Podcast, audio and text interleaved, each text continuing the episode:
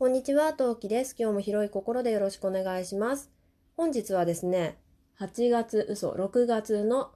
10日なんですが、とある作品、私の大好きな作品の記念日なんですね。なのでそちらの作品について語っていきたいと思います。作品名は、あの日見た花の名前を僕たちはまだ知らない。ネタバレ満載でお送りいたしますので、まだ見てない方、ネタバレ NG な方は違う話聞いてみていただけると大変に嬉しいです。そして気に入っていただけた際には、えー収録トーク総選挙、清き1票よろしくお願いします。ということで、1票、10票、100票、いくらでもお待ちしております。よろしくお願いします。改めましてということで、今何目？スタートです。何目この番組は戦闘不能日常系ママトーカーのトウキが日々奮闘しながらお送りいたします。というわけで皆さんこんにちは、トウキです。そう、さっきツイッターで知ったんですけど、あの花、今年で10周年だそうです。おめでとうございます。ジンタン、メンマー、ツルコ、アナル、ポッポ、ユキアツ、おめでとうまあ何がめでたいかって言われたらちょっと謎のとこですけど、めでたい、おめでとう。だってみんなに愛されてる作品で10周年だってことも忘れられなかった。ないしは、公式さんがちゃんと発表してくれる作品であるということはね、めでたいことですよ、きっと。うん、そういうこと。で、まあこのちらの話、あの花、まあ聞いたことはあるよって言ってもどんな作品か知らないネタバレ OK な方が残っていただいております。もしくはね、一緒にやっぱりあの花が好きな方々が聞いてくださってると思いますが、一応おさらいです。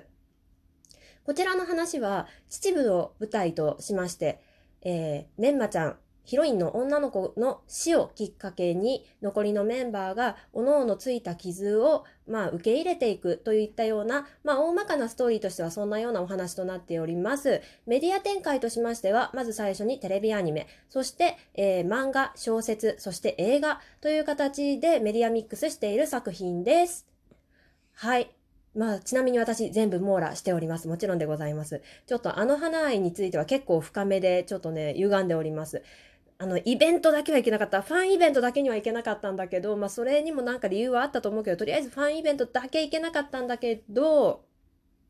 えーそれ以外だと、えー秩父でこの、この作品ね、もともとすっごい人気があったっていうか、そう、芸能界でも人気が、俺好きですっていう人が出るくらい、すごい、あの、人気な作品になりまして、で、まあ、復興、地域復興っていうことで、秩父の人がかなり全面バックアップをしてくれているんですね。その結果、作品が終わった後も、スタンプラリーが3年か4年か開催されていたり、あの花イベントがあったり、その後にね、えーチーム、えーち、えー違う、平和バスターズっていうチームがその後に、あの、ちゃんと名前がつけて発表されたメンバーがいるんですけど、こちらのメンバーはですね、えー監督、永井達之さん、脚本、岡田真理さん、えーっと、イラスト、アニメーション、えーキャラクター、原案、原案、キャラクターか、キャラクターが、えーっと、岡田、岡田さん、下の名前をちょっと今ど忘れしました。の3人が組んだタッグを組むと、この名前が付けられる超平和バスターズの、まあ、その前に一応トラドラがあるんですよ。あの花の前にトラドラでこの3人一緒にお仕事してるんですけど、平和バスターズ、超平和バスターズって名前がついたのがあの花以降なんですね。その3人の作ったそのあの花の次の作品っていうのが、えー心が叫びたがっているんだっていう映画作品があるんですけど、まあ、それのね、まあ、その3人がもうチーム名っていうか、自分たちはこういうチームだぜみたいな感じで確立したのがあの花になります。まあ、ドラドラは、まあ、ラノベからスタートしているんで、まあ、原作があったものですけど、この3人が揃って新作っていうか、アニメオリジナル作品として作って成功したのがあの花。だから、まあ、チーム名が、えー超平和バスターズになったと言われていますね。はい。そう。で、ちなみに私はスタンプラリーは、多分4回開催されてると思うんだけど、3回か2回、2回かな ?2 回参加してると思います。はい。いやー、えーちなみに、これ、ち、うーんと、何が言いたい？えースタンプラリーはですね、えーもちろん舞台になった場所を巡ったりするんですけど、意外とね、範囲が広くって、ね、うん、歩くの、歩くのっていうか、まあ、行動は基本的にパパの車で移動はしていたんですけど、ちょっと大変だったなって記憶がありますね。あと、大概やるのが、春から夏にかけての初夏のタイミングだったんですけど芝桜とかがね綺麗なタイミングでやっていてそれもすごくねいい思い出ですね。綺麗だなって思いました。であの花のイベントは確か夏夏ぐらいにやってたかな？夏1回とあとそのあの花の作品の中でにも出てくるんですけれど花火を打ち上げるんですね。流星だったかな？って名前だったかな？なんか花火は花火なんだけどちょっとねあの変わった花火昼間にあげるような昼間にあげるようなで合ってるかな表現。うん。花火があるんだけど、そのね、花火もね、よく、あの、あの花とタイアップしてグッズが、新作グッズが出たり、声優さんが招待されて、で、ナレーションっていうか MC を務めていたりっていうような企画とかイベントがあったんですけれど、まあ、ちょっとそっちの方にはまあなかなか参加することはできなかったけど、とにかく私はあの花愛はそこそこ強いですということで。で、その作品ね、わりかし、好きな人の方が圧倒的多数なんだけど割と賛否がある作品でもあってでピを言う人の話し方というか話っていうか内容によると暗いって言われるんですね。いやまあそうなんだよね。まあそもそも脚本の岡田まりさん自体がわりかし暗めというか人のそのの人の陰の部分をついてくるようなそこ、陰の部分をえぐってくるような作品っていうのが得意な方なんですね。まあその岡田真理さんの作品の中では、あの花はかなり明るい作品なんですけれど、それでもやっぱり根底の部分の暗さっていうのがにじみ出てはいる作品ではあるとは思うんですね。なので、そこが嫌っていう人が、私の周りではちょっとちらほらいて、で、気持ちはわからんでもないなっていうふうに正直思います。で、冒頭のところで私、キャラクター名をね、えー、5人あげたと思うんですけど、このね、メンマちゃんを、メンマちゃんもちゃんと暗い過去が、暗い過去があってって、いや、みんな人生明るくいてほしいもんではあるんだけど、ちゃんとね、それなりに、なんだろう、まあ本人死んじゃってるのを自覚してる幽霊なので、まあそれなりにね、思うところはあるんだけど、私的には、えー、一番感情輸入できるのはメンマ以外の4人にそれぞれ自分の、私自身の、なんか抱えている闇部分のエッセンスがあるんですよね。例えば、ジンタンは、と、えー、メンマちゃんの死後、えー、亡くなったことによりちょっと心にぽっかり穴ができたというか何をしても楽しくない学校に馴染めずにいる勉強も楽しくなくなっちゃってできなくなってき始めてるなんてことがまあすごくいろいろあった結果、まあ、登校拒否になってしまった男の子なんですけどなんかその学校に馴染めないとか勉強ができないとかもう全て世界の全てがクソに見えるみたいなね、うん、の、割かし、あの、もう病んでるっていうか、もうこういうのなんて言うんだろうね。なんか、世界に対してひがみを覚えている感じっていうのはわからんくもないなって思うし、その、ジンタンのことが好きなアナルちゃんに関しては、すごく流されやすいタイプなんですね。同調意識が強めというか、えー、なんだろう。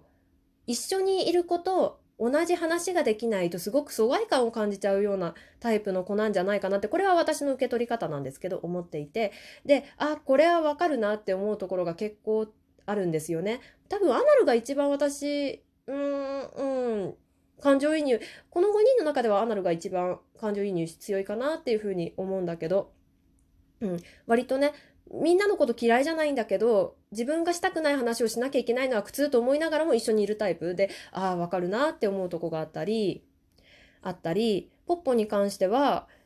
そのメンマちゃんが死んじゃったところを実は目撃していてでその現場から逃げてしまった。もしあの場で誰かを助けを呼べば助かったかもしれないっていうことを抱えて結局放浪の人生を歩むことにしてるんですね。で世界各国に行ってるんだけどでもどうしてもあの時自分が助けを呼べなかったっていうところの後ろめたさを持って生きていてでなんだろう。まあみんな誰しもさ人生後ろめたいところあるじゃん。それが重重いという取るのか軽いと取るのかは本人次第だけどであ分かるなみたいなとかあと雪圧はもうそのメンマちゃんのことが忘れられないがあまりに自分がメンマちゃんになってやるっていうのでまあそのメンマちゃんの髪の毛と同じ色のウィッグを大切に大切に今でも持っているとかあと、えー、鶴子に関してはうんそのその雪圧のことがずっと好きなのね鶴子ちゃんっていうのは。でその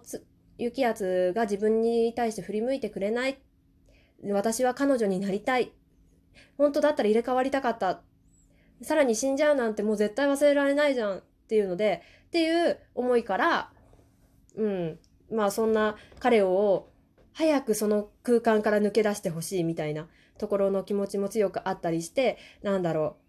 私私自分が雪圧だとなんか自分の中を二分化したとして自分が雪圧である自分をそんなさ今もうそんなぐちぐちぐちぐち思ってもしょうがないじゃん。でも抜け出せないの分かってる。分かってるからこっち向いてよみたいなところがああ鶴子分かるみたいなところがあったりちょっと雪圧の自分の似てるとこ抜けたけど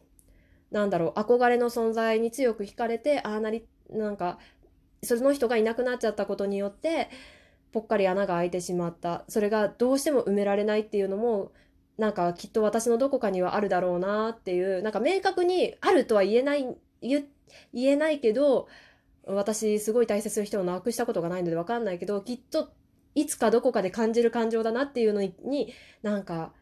そこを重ねてしまったり、まあこれ重なってるかどうかと言われたら微妙だけど、まあそんなことを感じる作品ではありますよね。でも彼らがね、